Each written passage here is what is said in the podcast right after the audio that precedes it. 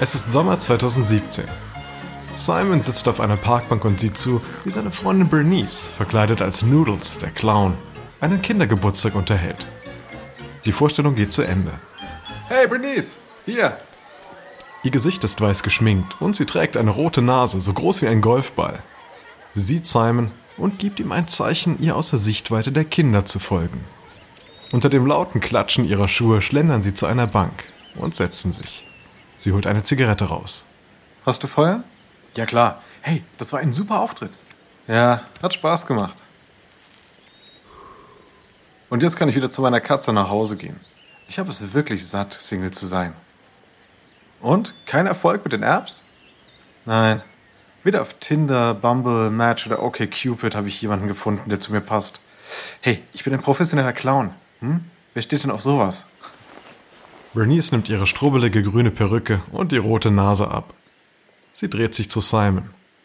Und? Wie läuft dein Liebesleben? Toll. Ich habe meine Traumfrau gefunden. Klug, umwerfend, eine Tracky wie ich. Was? Bitte? Ja, ich habe sie bei Track Dating kennengelernt. Das ist speziell für Star Trek-Fans. Es gibt ja Seiten für alles. Egal, worauf du stehst. Völlig egal. Na klar. Bestimmt gibt's auch was für rauchende Clowns, ja? Simon holt sein Handy raus und sucht. Hey, du hast aber echt Glück, Bernice. Sie schnappt sich das Telefon und sieht nach. Clown-Dating? Das gibt's nicht. Die großen Unternehmen wie Tinder mit 50 Millionen Nutzern und mehr dominieren die Dating-App-Branche. Aber viele sind das ständige Swipen, die schlechten Dates und das anschließende Ghosting einfach leid. Es ist Dating nach Gießkannenprinzip. Sie wünschen sich etwas, das mehr auf sie zugeschnitten ist. Und die Lösung ist nur einen Klick entfernt. Denn zielgerichtete Apps wie Muzzmatch für Muslime, Mausmingle für Disney-Fans, Twin Dog für Hundeliebhaber oder Sizzle für Speck-Enthusiasten, Bristle für Bart-Fans und Dead Meat für Bestatter und ähnliche Berufe. Und das ist nur eine Auswahl aus Dutzenden Online-Diensten für ganz individuelle Interessen. Während Nischen-Apps mit ihrem Fokus auf die kleinen Dinge großen Erfolg haben, gehen Mainstream-Apps in die Vollen und locken Millionen von Singles mit raffinierten Innovationen an. Doch schon bald werden Vorwürfe laut, dass diese Innovationen einen ganz anderen Namen verdienen, nämlich Diebstahl.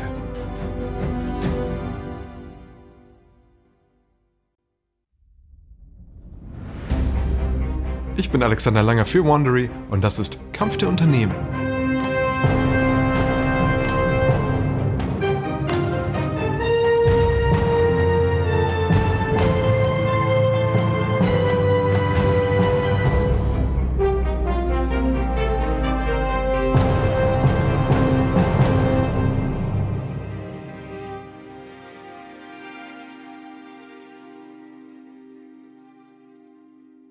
In der letzten Folge dominierten nach zahlreichen Angriffen auf Frauen die Gefahren des Online-Datings die Schlagzeilen. Doch der Beliebtheit der Dienste tat dies keinen Abbruch. Zwischen 2016 und 2017 stiegen die Ausgaben für Dating-Apps allein in den USA um 95 Prozent. Die ehemalige Tinder-Managerin Whitney Wolf hat eine feministische App auf den Markt gebracht, mit der sie großen Erfolg hat und gleichzeitig auch Rache ausübt. Dies ist Episode 5 der Kampf ist eröffnet.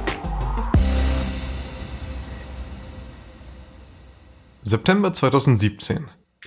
Whitney Wolf ist 27 Jahre alt und frisch verheiratet mit dem Ölerben Michael Hurd.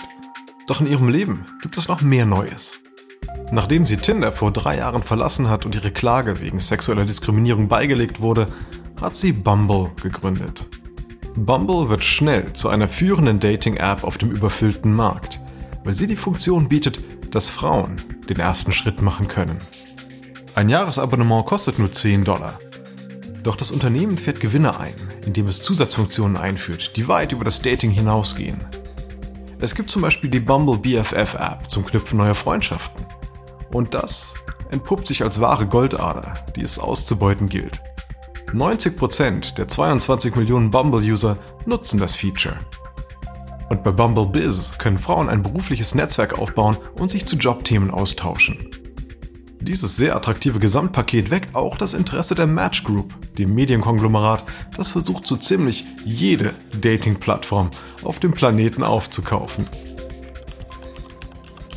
Wolf Hurt sitzt in einem kleinen Meetingraum in der ultra-hippen Bumble-Zentrale in Austin, Texas. Eine ihrer leitenden Angestellten kommt herein, eine blonde junge Frau. Auf ihrem T-Shirt prangt das Bumble-Logo, ein gelber Bienenstock. Setz dich, Melissa. Hört dir das an. Klar, Whitney, was gibt's? Im August machte Match ein Angebot, Bumble für 450 Millionen Dollar zu kaufen.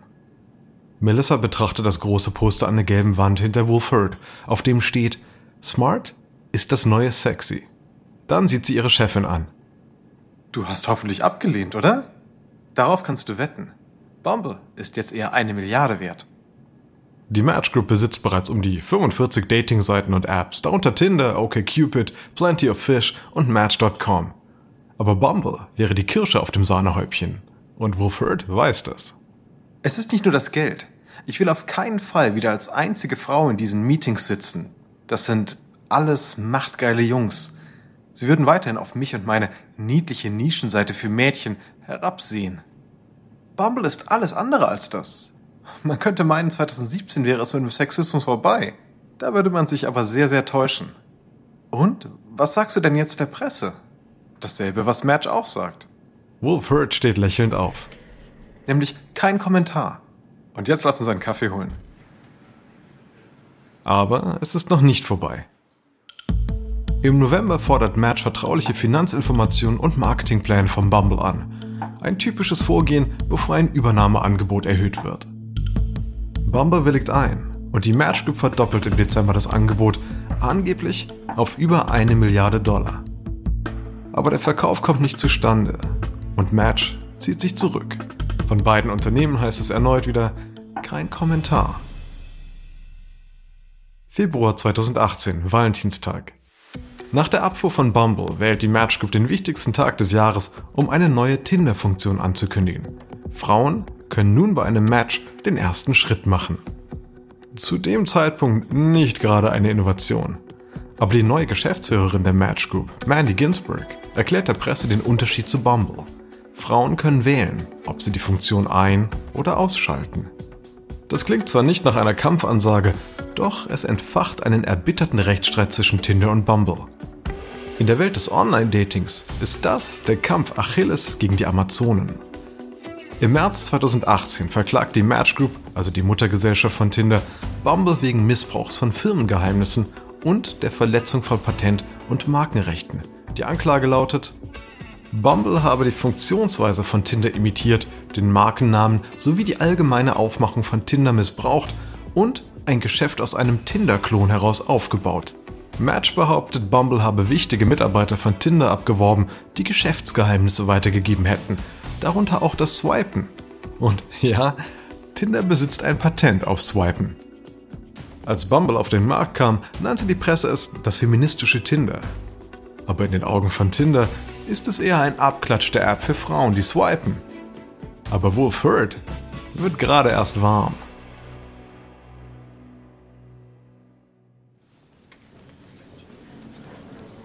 Im fröhlich-gelben Bumble-Gebäude im sonnigen Texas berät Whitney Wolf Hurt sich mit ihren leitenden Mitarbeitern über eine Kommunikationsstrategie angesichts der Klage.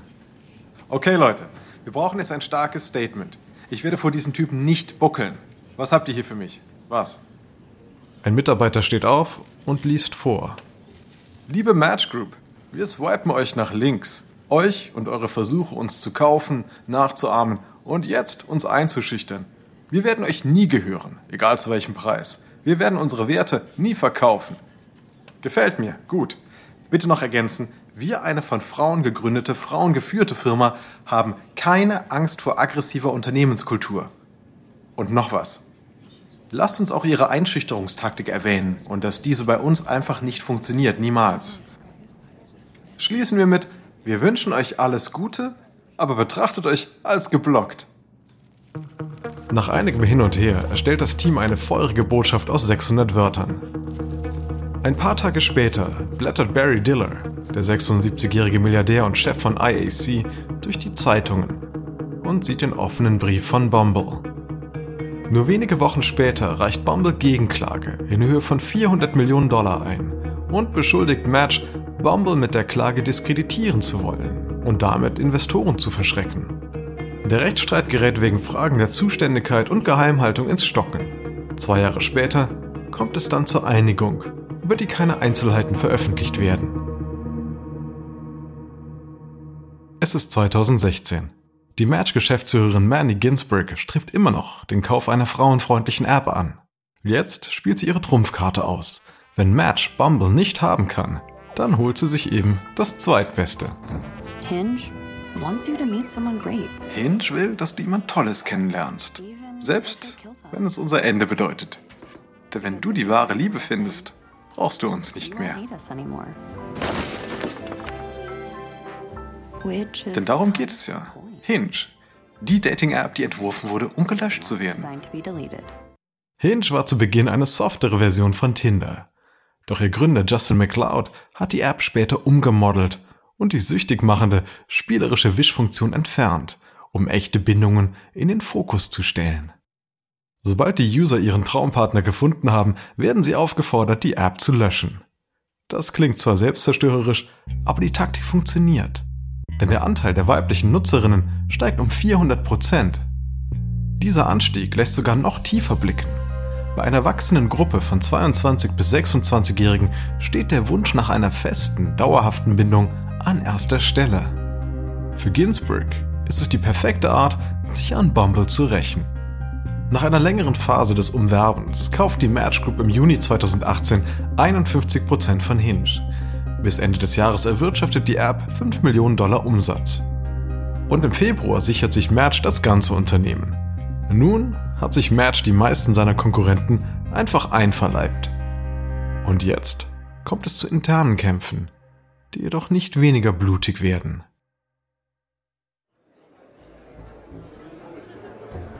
Dezember 2016 bei der Tinder Weihnachtsfeier in einem Hotel in Beverly Hills.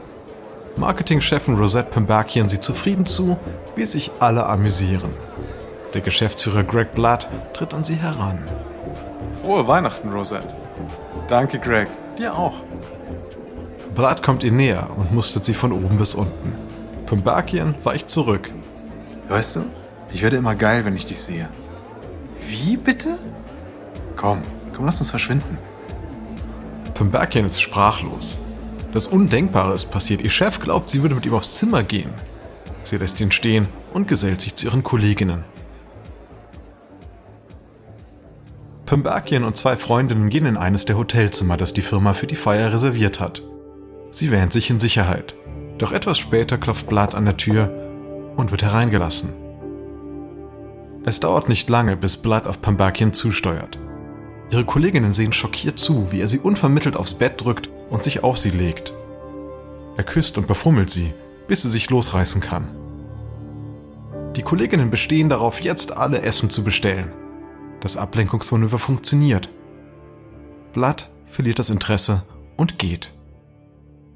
Pembakian meldet den Vorfall zwar nicht, aber er spricht sich in der Firma herum. Es dauert nicht lange, bis Journalisten Fragen stellen. Fünf Monate später erfährt Tinder-Mitgründer Sean Red davon. Er informiert die Rechtsabteilung von Match. Eine interne Untersuchung kommt zu dem Schluss, dass keine sexuelle Belästigung stattgefunden hat, sondern dass es sich um einvernehmliches Kuscheln handelte. Pembakian ist schockiert. Sie sagt, dass sie für diese Scheinuntersuchung nie befragt wurde und dass es absurd sei, den Übergriff eines CEOs auf eine Mitarbeiterin als einvernehmliches Kuscheln zu bezeichnen. Damit nicht genug kommen immer mehr Rechtsstreits ins Rollen. Im August reichen Tinder-Vorstandsvorsitzende Sean Rad und acht andere Mitarbeiter Klage gegen die Match Group ein. Der Mutterkonzern IAC soll den Unternehmenswert von Tinder manipuliert haben, um Milliardenbeträge zu verstecken. Sie fordern 2 Milliarden Dollar Schadensersatz. Und mehr noch. Die Klage enthält auch den Vorwurf der sexuellen Belästigung gegen den ehemaligen Tinder-CEO Greg Blatt. Im Dezember wird Rosette Pembakian entlassen, einen Tag bevor ihr Aktienbezugsrecht gegriffen hätte. Mit ihr müssen auch weitere Mitarbeiter gehen, die an der Klage beteiligt sind. Laut IAC hätten sie ihren Pflichten nicht weiter nachkommen können, doch von außen sieht es mehr nach einem Vergeltungsschlag aus. Es könnte noch Jahre dauern, bis die Klage beigelegt wird. Und der Match Group steht noch weiterer Ärger bevor. Denn Behörden ermitteln wegen Vorwürfen, die App habe seine Nutzer manipuliert, um ihnen das Herz zu brechen.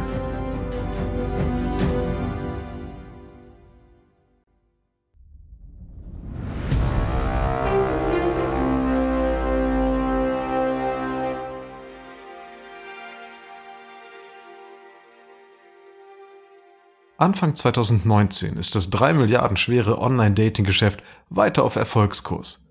Weit mehr als die Hälfte der Nutzer aus der Generation Y und Z, die Single sind, suchen nun nach etwas Beständigem. Aber das Durchforsten von Profilen kostet viel Zeit. Im Januar prangert Match.com in einem Werbespot gekünstelte Profile und hohle Anmachsprüche an. Fake, fake, fake, fake. Lasst uns damit aufhören. Darin trifft sich ein weibliches Paar mit unterschiedlicher Hautfarbe in einem Café. Sie sehen sich strahlend und bedeutungsvoll an. Zeit für etwas Echtes. Match. Es gibt nur ein Problem mit diesem Werbespruch. Aber ein großes Problem. An der Bar einer Bowlingbahn trinkt Malcolm, ein Typ Anfang 30, mit hängenden Schultern sein Bier. Um ihn herum lachen und jubeln die Leute, als sie ein paar Pins abräumen. Sie sind gerade auf Dates.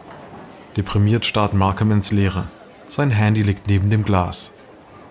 Hey, Malcolm, bist du das? Sein alter Kumpel Glenn läuft vorbei.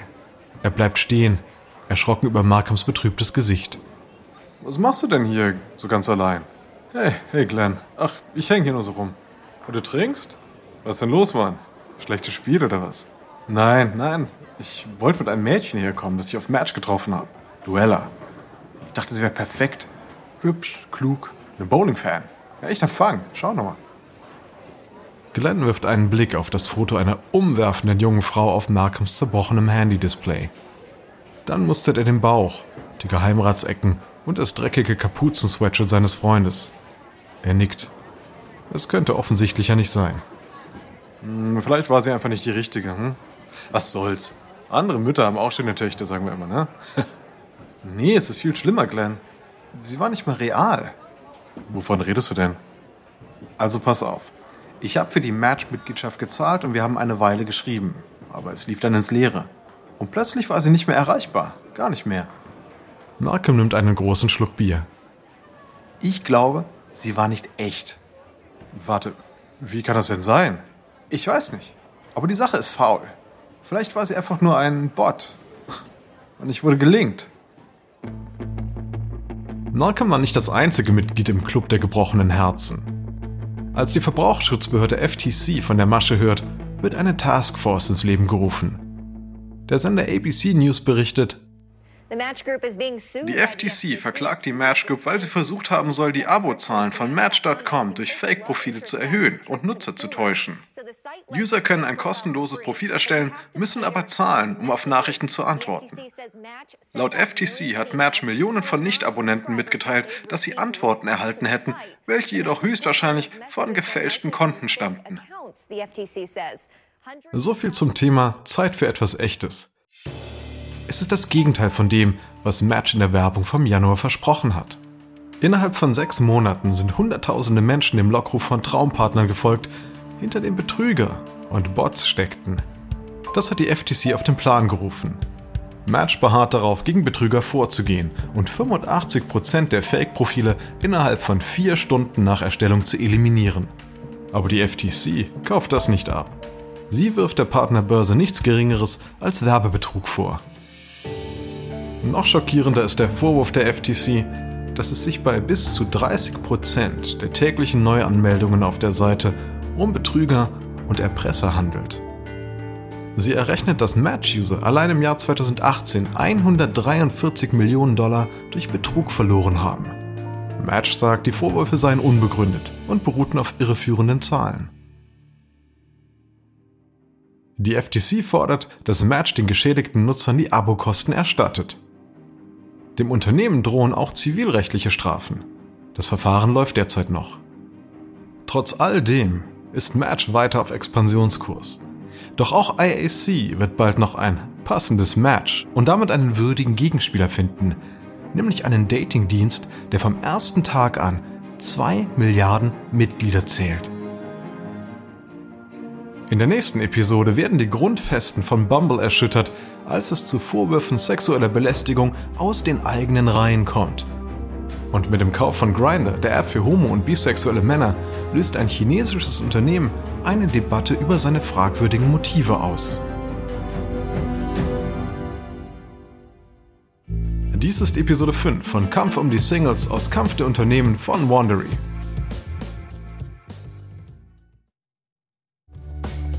Ein kurzer Hinweis zu den Dialogen, die Sie soeben gehört haben. Wir wissen natürlich nicht genau, was gesprochen wurde. Doch die Dialoge basieren nach bestem Wissen auf unseren Recherchen. Ich bin Ihr Sprecher, Alexander Lange. Peter Gilstrap hat diese Geschichte geschrieben.